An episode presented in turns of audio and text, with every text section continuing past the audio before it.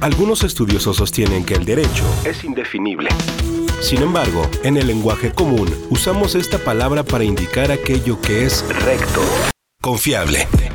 En Voz de la Justicia es un podcast derecho, recto, confiable, en el que especialistas analizan en un lenguaje claro, sencillo y directo los temas jurídicos más importantes, las dudas más comunes y la forma en que las leyes son aplicadas por nuestro sistema de justicia. En Voz de la Justicia es una producción original del Poder Judicial del Estado de Aguascalientes. Hola, ¿qué tal? Bienvenidos, bienvenidas. Esto es En Voz de la Justicia, un podcast jurídico creado por el Poder Judicial del Estado de Aguascalientes y como siempre, es un gusto el saludarle. Mi nombre es Jacobo Orenday. Transmitimos a todo el mundo a través de la plataforma Spotify y también nos encuentra en Apple Podcast, en Google Podcast, en Overcast y en Anchor.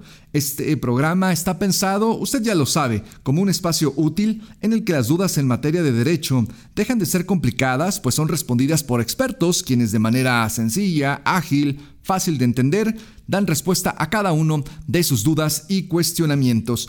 No se le olvide, como siempre, compartir el contenido de este programa con todo aquel que considere usted que le puede llegar a servir, que le puede llegar a ser de utilidad. Eso, eso es muy importante. Agradecemos también a quienes nos han hecho llegar sus sugerencias de temas, de preguntas a nuestro correo electrónico comunicación social arroba poderjudicialags.gov.mx. También lo puede hacer a través de nuestras redes sociales, de Facebook, por ejemplo, nos busca como Poder Judicial Aguascalientes, ahí aparecerá nuestra fanpage, nuestra página de Facebook, y en Twitter como arroba pjudicial El programa de hoy abordará una figura que quizás es de las más eh, recurridas en materia familiar y que de unos años a la fecha, además hay que decirlo, sufrió reformas importantísimas que cambiaron no solo los casos en que se puede solicitar, sino también cambiaron la forma como se tramita ante un juzgado. Hablaremos del divorcio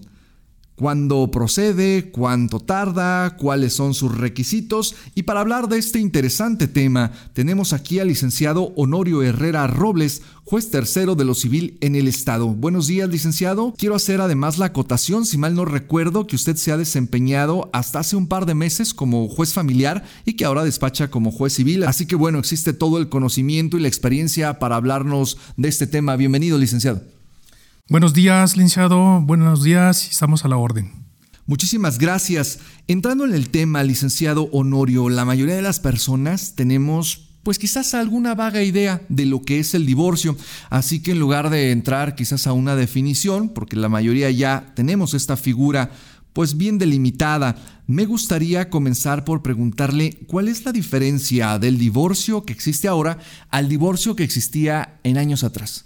Sí, efectivamente es una diferencia muy importante dado que anteriormente se tenía el divorcio necesario en donde se tenía que demostrar la o las causales que eh, invocara una de las partes.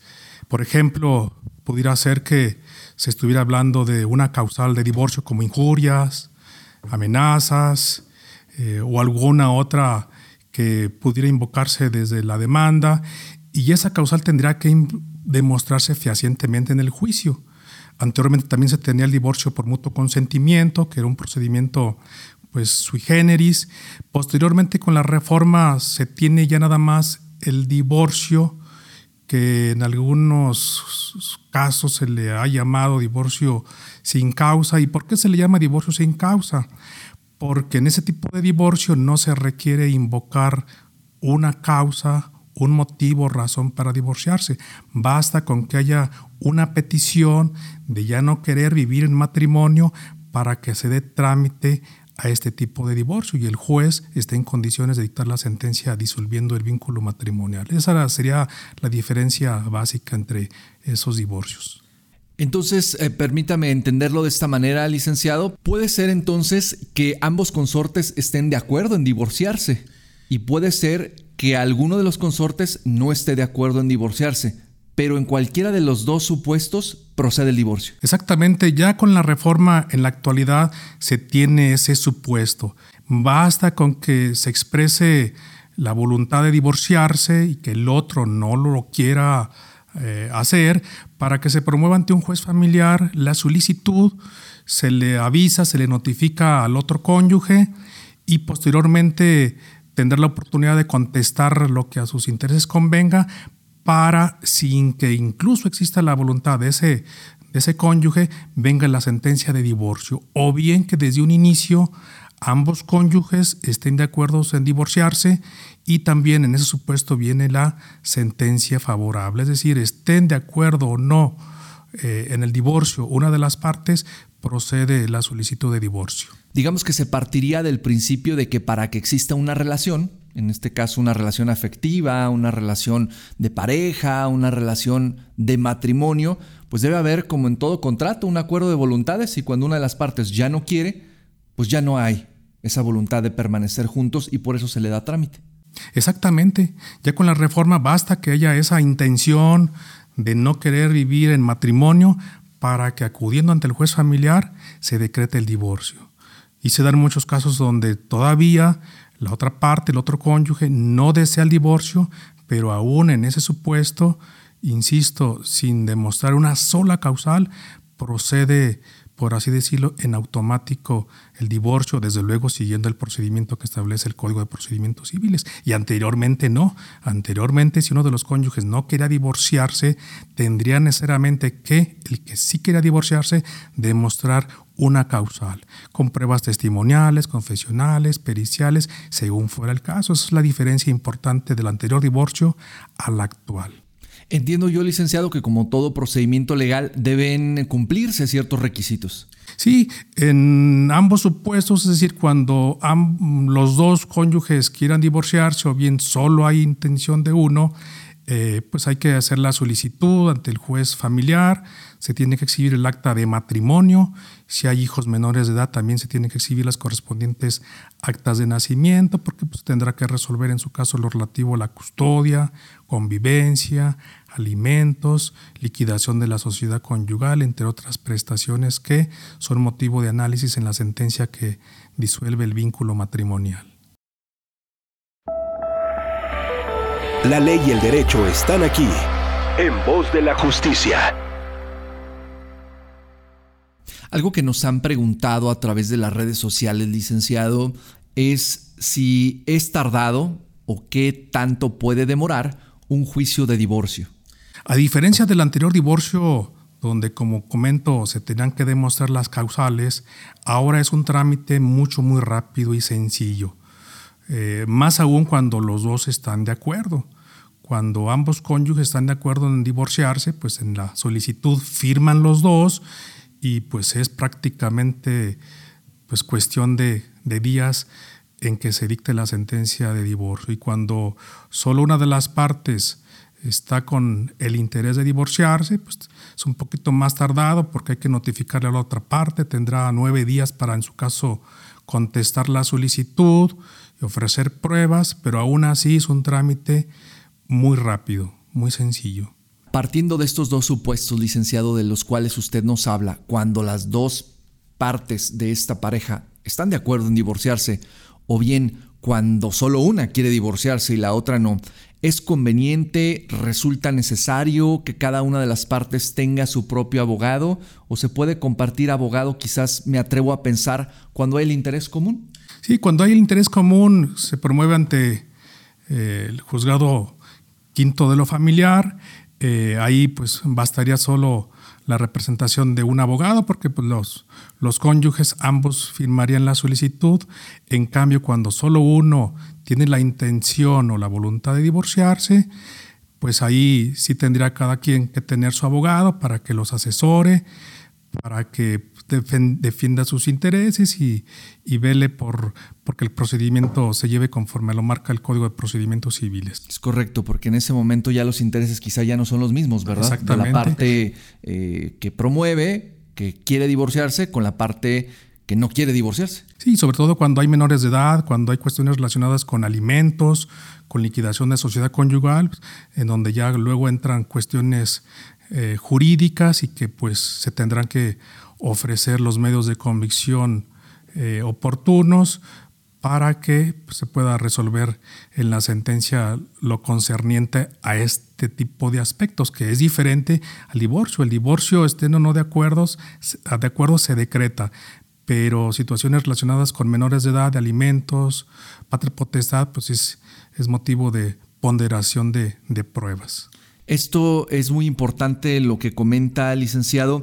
¿Qué pasa entonces si alguien se quiere divorciar y tiene hijos, como usted ya lo mencionaba, o bienes de por medio y aún no tienen acuerdo respecto de ellos? Digamos que pudiera haber dos o tres momentos sucesivos, uno después de otro sería el divorcio y después este tipo de asuntos que versan sobre los hijos, sobre los bienes. ¿Sería correcta esta apreciación? Sí, muy buena pregunta. Cuando ambos están de acuerdo en lo relativo a la custodia, por ejemplo, con quién va a vivir los hijos, el monto de la pensión que se le va a otorgar a los hijos, cómo se va a liquidar la sociedad conyugal, si va a haber alimentos para alguno de los cónyuges. En este caso, en la propia sentencia de divorcio se decreta la aprobación de ese acuerdo de voluntades.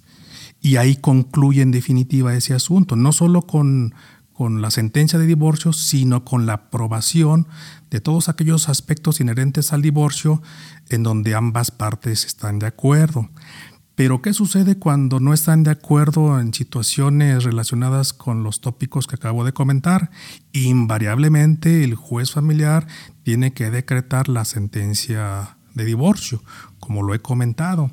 Y lo que sucede en aquellos puntos o aspectos en donde no hubo acuerdo de voluntades, se tiene que promover un incidente, un incidente en donde el mismo juez familiar resuelva esos aspectos. Aquí se le dará oportunidad a las partes de ofrecer pruebas, eh, el juez en su caso ponderará el que recabe pruebas de oficio para resolver una sentencia definitiva en todos aquellos aspectos en donde las partes no se pudieron poner de acuerdo, no se pusieron de acuerdo a lo mejor en los hijos, son menores de edad, con quién vivirán, no se pusieron de acuerdo a lo mejor en cuánto eh, con motivo de la pensión se le habrá de entregar a un menor de edad, no se pusieron de acuerdo en cómo repartir los bienes, no se pusieron de acuerdo en si le van a dar a una de las partes pensión alimenticia. Esos aspectos serán motivo de sentencia por parte del juez familiar, en donde va a pues, tener que resolver en definitiva esas cuestiones. Con el juicio de divorcio, y esta pregunta puede parecer muy obvia, pero también es muy recurrente, ¿obtengo ya mi acta de divorcio o hay que hacer además algún trámite adicional para obtenerla?